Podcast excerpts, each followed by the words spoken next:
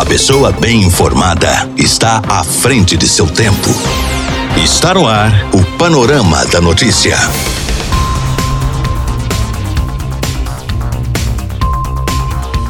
Olá para você, boa tarde. Hoje, sexta-feira, 15 de janeiro de 2021, está no ar mais um Panorama da Notícia, atualizando o que é informação em Rio Paranaíba e em toda a região para você. Eu sou Gilberto Martins e a partir de agora eu te passo companhia aqui na sua Rádio Paranaíba. Fique ligado e muito bem informado. Nesta edição do Panorama da Notícia, você vai saber que. Sobe para 420 os casos de coronavírus em Rio Paranaíba. Apresentador Juliano Reis fala nossa reportagem sobre o programa que será gravado em Rio Paranaíba. OAB e Ministério Público Federal se unem para cobrar retomada imediata das perícias do INSS de Patos de Minas. E ainda, Regional de Saúde do Triângulo e Alto Paranaíba vão receber 798 mil seringas agulhadas para aplicação da vacina contra a Covid-19. Isso e muito mais, a partir de agora, no seu Panorama da Notícia. Música, informação, informação. A credibilidade está no ar. Rádio Paranaíba. Rádio Paranaíba. Rádio Paranaíba. Rio Paranaíba é notícia. Rio Paranaíba registrou nesta quinta-feira um aumento de nove casos positivos para o Covid-19, segundo mostra o boletim epidemiológico. Segundo os dados, o número de casos confirmados subiu de 511 para 520, aumentando assim o número de casos ativos, que foi para 28. Em contrapartida, quatro pessoas se recuperaram da doença e os casos recuperados também subiu para 483. Nesse sentido, o Rio Paranaíba está com 28 casos ativos que seguem em recuperação. Uma pessoa está internada na ala clínica do Hospital Municipal. 38 pessoas aguardam o resultado do exame. Já foram descartados até o momento quase 1.600 exames que testaram negativo e 3.022 pacientes receberam alta do isolamento domiciliar. Em Guarda dos Ferreiros, no entanto, os dados seguem sem alteração conforme o boletim epidemiológico. Nossa redação recebeu na manhã desta sexta-feira o apresentador e cantor Juliano Reis. Ele irá gravar um programa mostrando os principais pontos turísticos de Rio Paranaíba e receberá cantores locais. Confira a entrevista. A redação da Rádio Paranaíba recebe nesta sexta-feira, dentro da redação da Rádio Paranaíba da Máximos FM, o apresentador Juliano Reis, ele que está na cidade para gravar é, um programa especial mostrando os pontos turísticos da cidade e, consequentemente, mostrando também um pouco do que tem de bom em Rio Paranaíba. Ao meu lado, eu converso com ele aqui agora. Para você, câmera e microfone, sem dúvida, você não tem timidez com isso, né? É, já faz um bom tempo que a gente trabalha com isso aí. Primeiramente, obrigado aí pela recepção e não só você, também todo o pessoal da rádio. E lembrando que estamos aqui agora para fazer uma um trabalho cultural aqui na cidade. Estivemos já na cidade de Tiros, fizemos São Gotardo, Monte Carmelo, e o projeto é Sua Cidade no programa Juliano Reis, onde a gente é, mostra para o pessoal os, os prédios históricos, né, a, os lugares onde o pessoal vai se divertir, também os artistas da cidade. Enfim, a gente mostra toda a cidade para o pessoal conhecer ainda mais é, Rio, Rio Paranaíba. Como que nasceu essa iniciativa do programa? Então, a gente já trabalha há, um, há muito tempo já no meio sertanejo e eu comecei, eu e meu parceiro aí, que é um, um produtor do programa, a gente falou, pô, por que a gente não começar a viajar e mostrar as culturas da cidade, não só do Triângulo Mineiro, do Alto Paranaíba, mas enfim, até em outros estados. E assim surgiu e aqui estamos nós. Como que funciona o programa? Você vem gravar e tem a participação de cantores locais também, né? Sim, já aceitamos alguns parceiros aí que cantam na noite. Até a gente vai estar gravando agora domingo, agora é, lá no rancho do Miltinho, né? É, quatro cantores aqui da cidade. E também vamos fazer uma matéria aí com o prefeito, vamos fazer uma matéria com o secretário da Cultura, com a secretária, no caso, que vai estar nos mostrando aí os pontos turísticos, os prédios históricos da cidade. Bacana. Então o microfone fica aberto para você, você que é cantor, é apresentador também, é da área da imprensa e fica legal, fica bacana. O microfone é todo seu. Eu quero agradecer todo, todo o pessoal da rádio, também alguns parceiros aí que com certeza vai estar com a gente, o pessoal do comércio aí. Vamos fazer uma, uma parceria legal e estar tá mostrando e valorizando a marca também das grandes empresas aqui da cidade. O programa vai ao ar no dia 31 de janeiro no canal do YouTube do Cantor. Rádio Paranaíba, a sua voz. A sua voz. 99,5 FM. Rádio Paranaíba. Destaques da região do Alto Paranaíba. Representantes da OAB de Patos de Minas se reuniram nesta quinta-feira com o Ministério Público Federal para cobrar a retomada imediata da realização de perícias médicas na agência do INSS de Patos de Minas. O encontro foi realizado de forma virtual e emergencial para tentar solucionar o problema que tem causado inúmeros transtornos para a população. Durante a reunião com a Procuradora da República Poliana, o presidente da OAB de Patos de Minas, Itamar José Fernandes, e membros da Comissão do Direito Previdenciário, Kênia Araújo, Aparecida Goulart e Márcia Cristine, reforçaram a representação formulada acerca das gravíssimas violações a direitos sociais por parte do INSS principalmente pela não realização de perícias médicas na agência de Patos de Minas. Atualmente, conforme constado e admitido pelo próprio INSS em ofício resposta ao AB de Patos de Minas, os segurados estão sendo obrigados a agendar perícias médicas em outras localidades como Uberlândia, Uberaba e Paracatu, já que o sistema não libera marcações de perícias para Patos de Minas.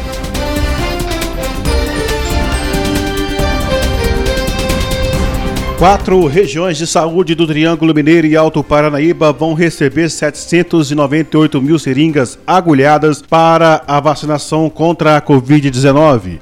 A informação foi divulgada na tarde desta quinta-feira pelo governo de Minas Gerais, que vai distribuir cerca de 7 milhões em todo o estado em uma primeira fase.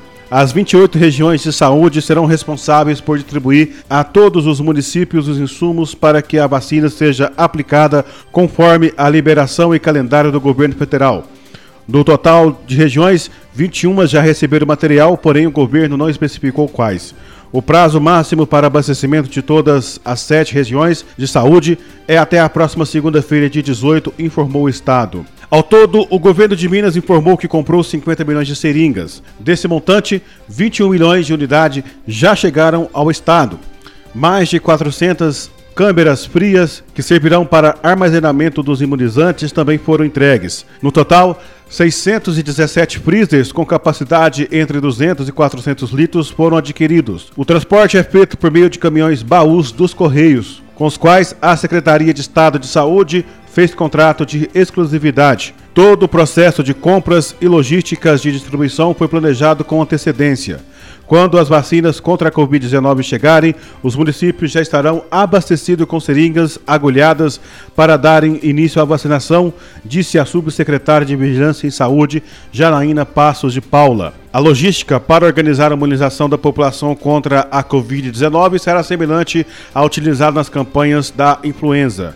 As seringas agulhadas saem do almoxerifado da Secretaria e da Rede Estadual de Frio do Estado. A partir desses pontos, serão transportadas a cada uma das regiões de saúde que contatam os municípios. Eles serão responsáveis por providenciar o recolhimento e armazenamento adequado dos materiais. Todo o trabalho de logística e distribuição dos insumos está sendo feito em parceria com bombeiros Bombeiros, Polícia Militar, Defesa Civil, além do auxílio das Forças Armadas. A região de Patos de Minas irá receber 142 mil seringas. Ituitaba, 67.750. Uberaba, 250 mil. E Uberlândia, com 338.250 seringas.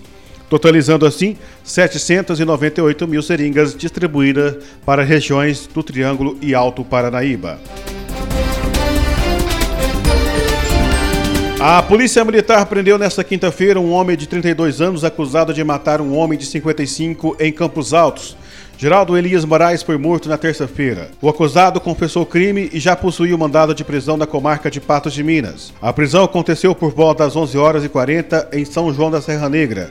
De acordo com a Ascom, do 46º Batalhão da Polícia Militar de Patrocínio, após intensos rastreamentos, a Polícia Militar recebeu informações do possível esconderijo do autor. De posse das informações, os policiais de Guimarães realizaram diligências em São João da Serra Negra, sendo que foi constatado que o mesmo acusado também possuía o mandado de prisão em aberto em Patos de Minas. Diante das informações, a guarnição de Guimarães se empenhou nos rastreamentos e conseguiu localizá-lo em uma residência de fundo na rua Lindolfo Nunes de Paula, em São João da Serra Negra. Indagado sobre homicídio, ele assumiu o fato criminoso e sua fuga para o município de Patrocínio. Ele acabou preso e apresentado à autoridade judiciária. A sua voz está no ar em 99,5. Rádio Paranaíba. Paranaíba.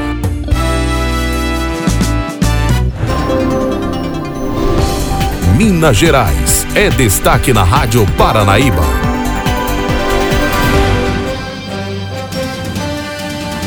Cresce pressão por adiamento do Enem em Minas Gerais.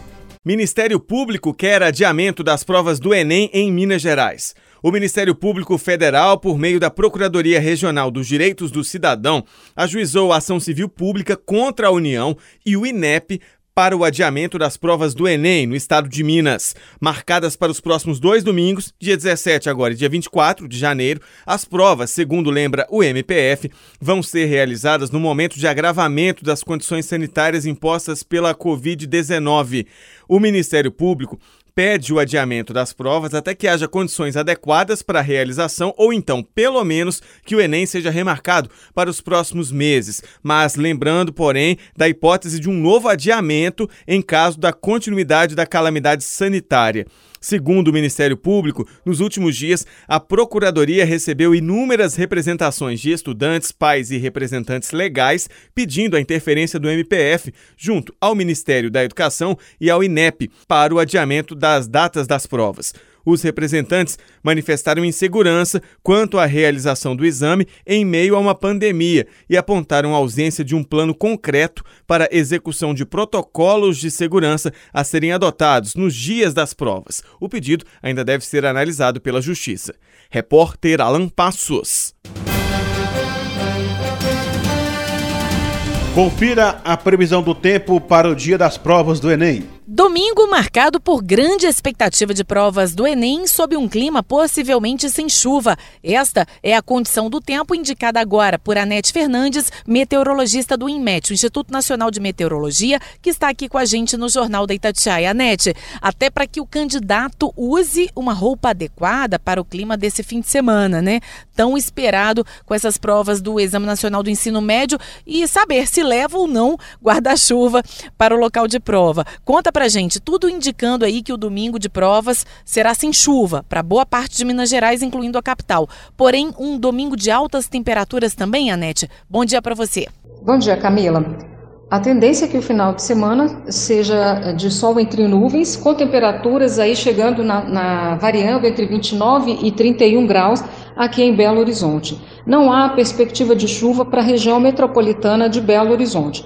No entanto, devido à época do ano, é sempre bom ter uma sombrinha, ainda que pequena, do lado. Mas a chance de, de chuva, né, principalmente no domingo, dia do Enem, ela é muito pequena, praticamente inexistente. E onde pode chover, mesmo que com chances mínimas, neste domingo de Enem, Anete? Onde pode acontecer as pancadas de chuva, né? Para o restante do estado, a expectativa é que a gente tenha aí as típicas pancadas de tarde, noite, mesmo madrugada, na faixa oeste do estado, que compreende aí o noroeste, a central mineira, triângulo mineiro, alto Paranaíba, oeste e mesmo para o sul de Minas Gerais. Tá? Nessa faixa central, pegando metropolitana, Campo das Vertentes e Zona da Mata, apenas possibilidade de chuva isolada. No norte de Minas, é, predomínio de sol, então vai ser aí um fim de semana sem chuva.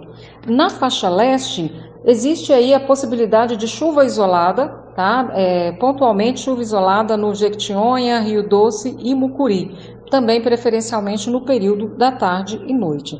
Temperaturas elevadas em todo o estado e na região com chuva, é um dia abafado, né? É, apesar das chuvas e, e, da variação da nebulosidade, a gente espera aí temperaturas elevadas para toda Minas Gerais. E para hoje, para as próximas horas, o que, que, a previsão do tempo indica para Minas Gerais? Nesta sexta-feira, a tendência de permanência da, das condições de, de, tempo que nós tivemos nos últimos dias, ou seja, é, instabilidades né, na, no noroeste, central mineiro, oeste, triângulo mineiro e sul de Minas, onde são esperadas as típicas pancadas de fim de tarde e noite, principalmente. Há, é, no restante do estado, céu parcialmente nublado, ou seja, variação de nebulosidade. Há uma pequena possibilidade de chuva aí para a região metropolitana, para o campo das vertentes, para a zona da mata, e na faixa leste, que tem aí a questão da, da, é, da circulação dos ventos, né, do transporte de umidade de origem oceânica, também a gente pode ter alguma chuva isolada. Muito obrigada, Anete Fernandes, ela que é meteorologista do INMET, Instituto Nacional de Meteorologia. Repórter Camila Campos. Bolsonaro diz que a Anvisa é independente e vai decidir se vacinação começa na próxima semana. O ministro da Saúde, Eduardo Pazuello, admitiu colapso na rede de saúde em Manaus devido ao aumento de casos graves de Covid-19. O discurso foi feito ao lado do presidente Jair Bolsonaro durante uma transmissão ao vivo nas redes sociais. Pazuello garantiu que não há interrupção no fornecimento de oxigênio para pacientes graves nos hospitais. Considero que sim, há um colapso hoje na, no atendimento de saúde em Manaus. A fila para leitos ela cresce bastante, já estamos hoje com 480 pessoas na fila.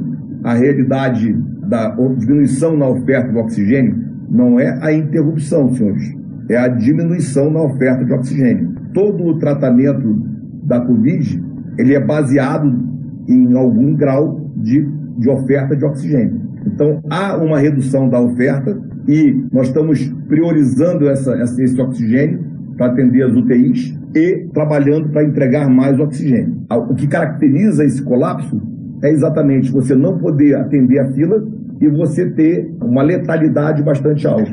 Então nós temos problemas com recursos humanos, problemas com oxigênio, problemas com infraestrutura, problemas com equipamentos. O ministro da Saúde se reuniu ontem em Brasília com representantes da Frente Nacional dos Prefeitos para discutir o cronograma e logística de vacinação contra a Covid-19 em todo o país.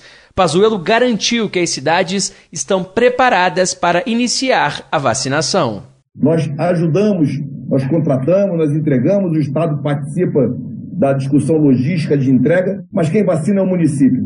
E eu posso afiançar a todos, o país está preparado para iniciar a vacinação. Nós temos flexibilidade de reforçar essa ou aquela prefeitura, esse ou aquele estado, com insumos, com o que for necessário. Vamos, esse mês, no mês de janeiro, iniciar o nosso processo de vacinação de forma única no país e de forma centralizada pelo SUS, o grupo de prefeitos revelou que a ideia do governo federal é iniciar a imunização na próxima quarta-feira, às 10 horas da manhã. A data, no entanto, dependerá da aprovação da Anvisa para o uso emergencial de dois imunizantes. A diretoria colegiada da agência reguladora irá se reunir no domingo, às 10 horas da manhã, para decidir se aprova ou não o uso emergencial das vacinas contra a Covid-19 produzidas pelo Instituto Butantan e a Fiocruz. O presidente da Câmara dos Deputados, Rodrigo Maia, defendeu o retorno das atividades no Congresso Nacional na semana que vem. Em uma publicação nas redes sociais, Maia disse que a falta de oxigênio em Manaus,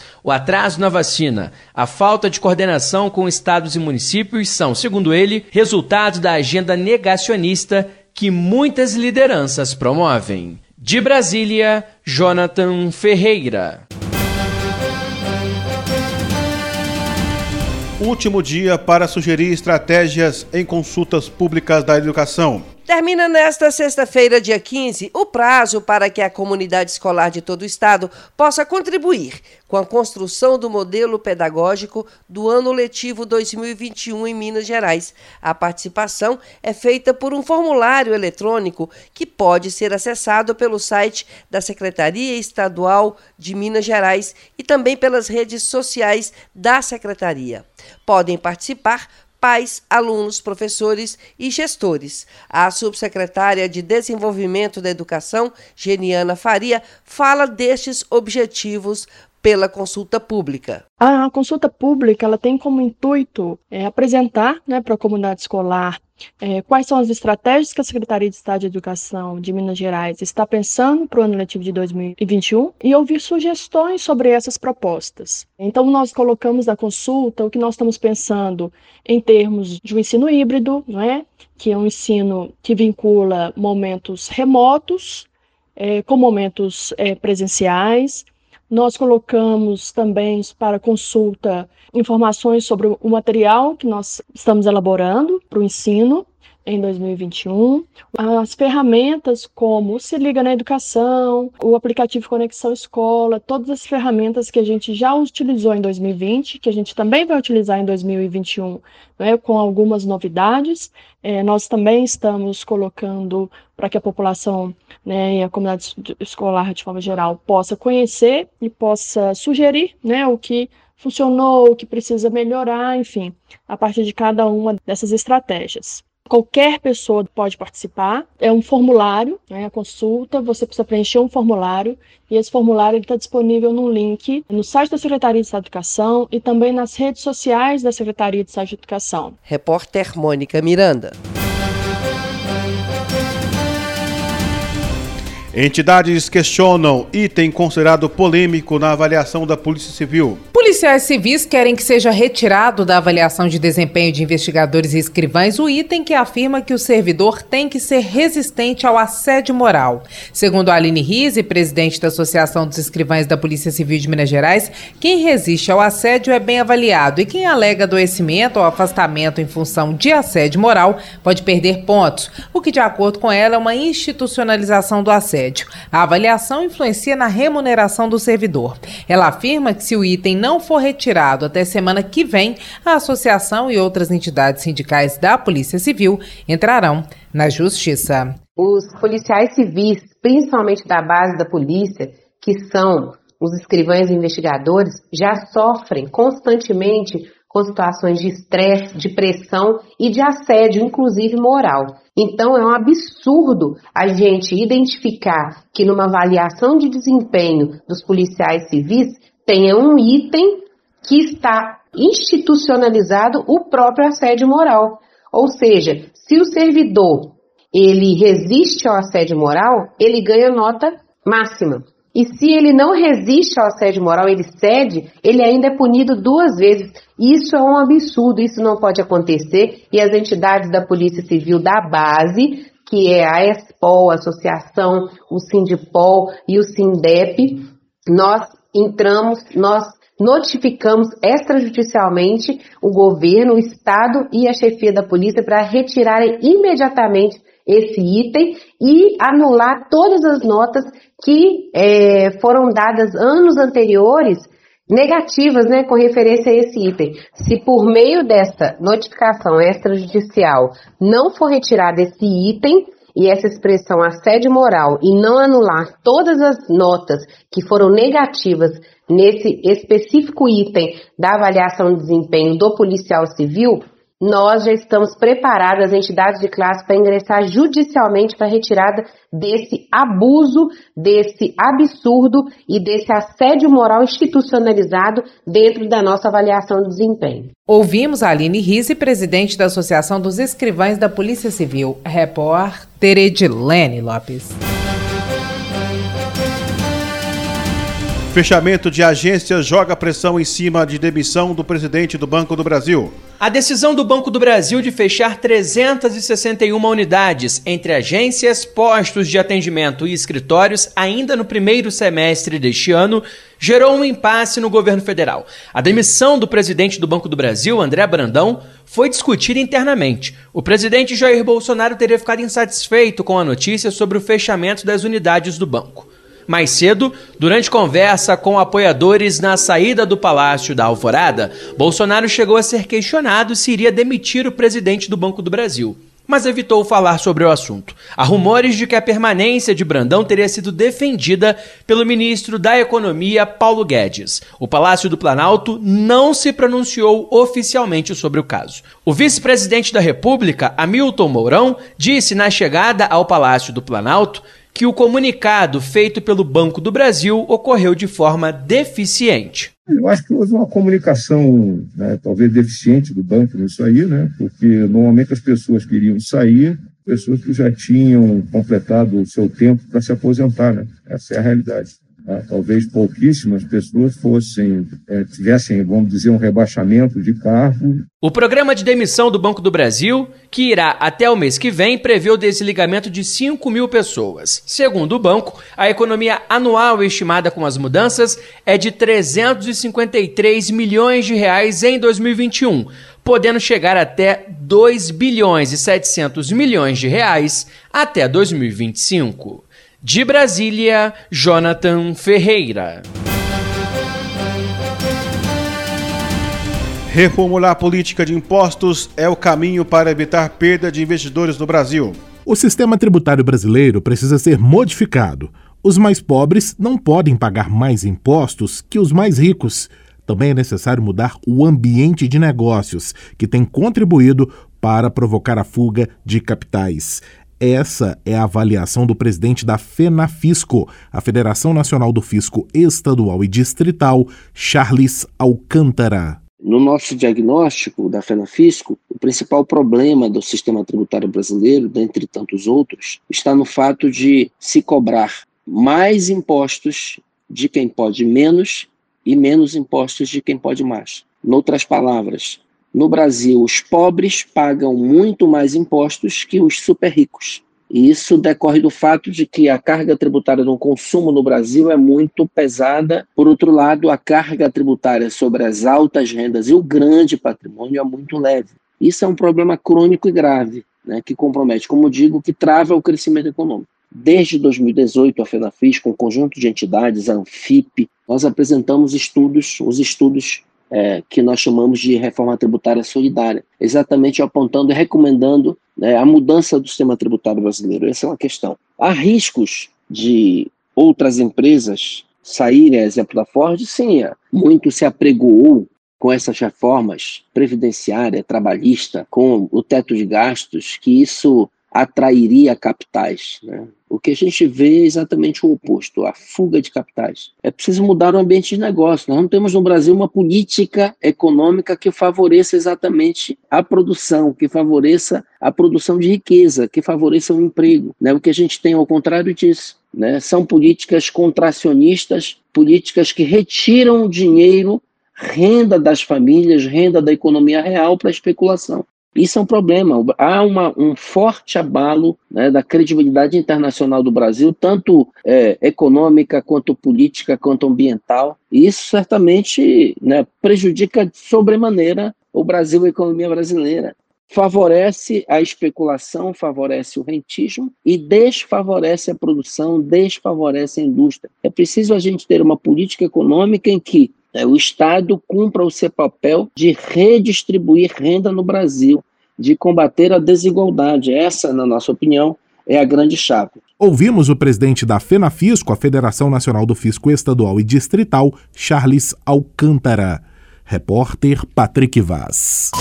Esta é a Rádio Paranaíba FM 99,5. Música, informação, prestação de serviço. Nosso site paranaíbafm99.com.br. A sua voz.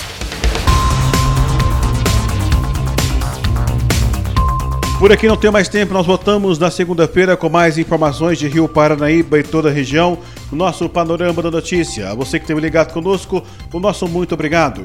Fique com Deus, um ótimo fim de tarde, um ótimo fim de semana. Tchau, tchau. Até semana que vem. Final do Panorama da Notícia. Agora você já sabe o que está acontecendo no Brasil e no mundo.